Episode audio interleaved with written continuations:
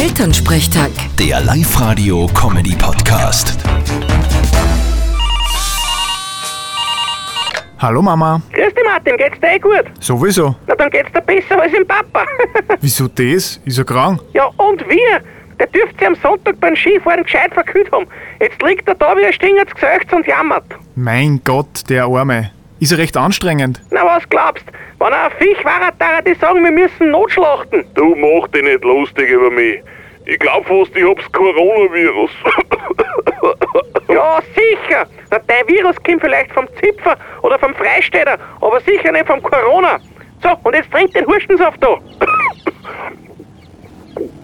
äh, der schmeckt ja fast wie unser Vierkanter. Na, so ein Zufall. Zumindest trinkt er ihn dann gern. Psst, Martin, es ist eher ein Vierkanter. Ich habe keinen echten Hurstensaft mehr daheim, aber weißt du, wegen dem Placebo-Effekt, gell? Na, hoffentlich hilft's was. Vierte Mama. Bitte, Martin.